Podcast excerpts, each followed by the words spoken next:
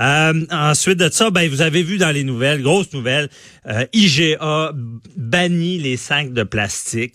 Euh, plus de plastique, plus de sacs. Euh, là, avocat à barre, on se dit, ben, c'est une volonté des entreprises d'être meilleures corporativement sur l'environnement comment ça fonctionne?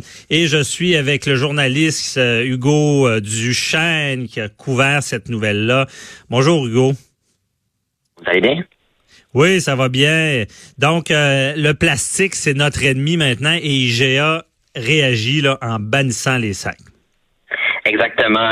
Il faut dire par contre, pour l'instant, c'est juste sur l'île de Montréal. Dans un mois, donc euh, ça va être toute l'île, évidemment. si vous allez sur IGA sur l'île, que ce soit l'île Bizarre, Pierrefonds ou Pointe-aux-Trembles, les sacs vont être bannis.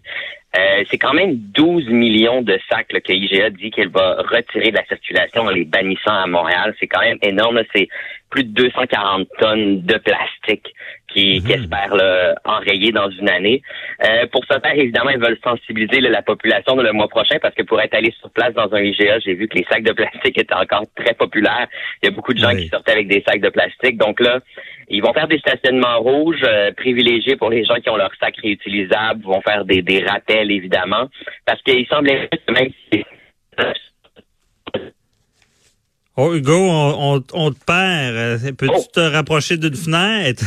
oui, pardon. OK, merci. Oui, et je disais que il y a beaucoup de sensibilisation à faire parce que même si les, les sacs réutilisables sont dans le paysage depuis 15 ans, encore beaucoup se fient sur le plastique.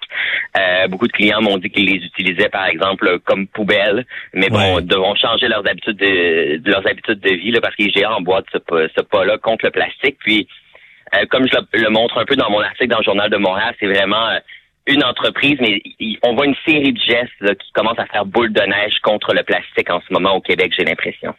Oui, mais j'ai l'impression.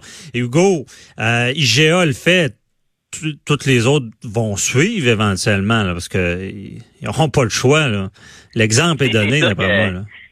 L'exemple est donné, puis c'est aussi une question de temps. La ville de Montréal a déjà banni les sacs légers, voulait bannir les sacs plus gros éventuellement. La ville de Brossard le fait. Le gouvernement de Justin Trudeau dit qu'il pourrait le faire en 2021. Bon, encore faudra-t-il qu'il soit réélu, là.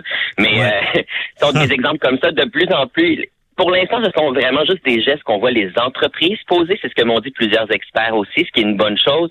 Mais selon eux, il va falloir que les gouvernements s'en mêlent puis qu'on qu'on serre la vis un peu là, contre ce problème du plastique parce que je pense aussi que ce qui fait en sorte que les entreprises agissent en ce moment, vous, vous l'avez vu comme moi, les images, là, que ce soit chez nous, les, les plages souillées aux îles de la Madeleine ou euh, dans le Pacifique, les tortues prises dans des sacs de plastique, euh, des pailles empêtrées dans des animaux, c'est des images très très triste, très choquante aussi. C'est choquant, mais il y a même des pêcheurs qui disaient que dans la mer, c'était incroyable.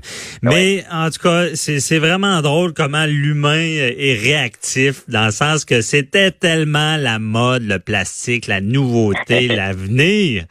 Mais là, euh, on l'a échappé, puis il faut retourner en arrière. Mais du moins, euh, chaque, euh, chaque action positive et euh, d'une entreprise, ben, chapeau à l'entreprise de réagir. On attend d'ailleurs les McDonald's de ce monde euh, avec des solutions parce qu'on le voit, le plastique est partout et euh, c'est intéressant de voir une responsabilité des entreprises parce que ils peuvent être imputables dans, si justement ils font du tort à l'environnement et c'est des fois il peut y avoir des poursuites par la suite lorsqu'on prouve qu'ils sont directement liés à ce dommage-là. Donc, une bonne chose, IGA. Merci beaucoup, euh, Hugo Duchesne, pour nous avoir expliqué ça. Je vous en prie, au revoir. Merci, bonne journée, bye bye. Restez là, on parle à Maître Pascal Paradis d'Avocats sans frontières.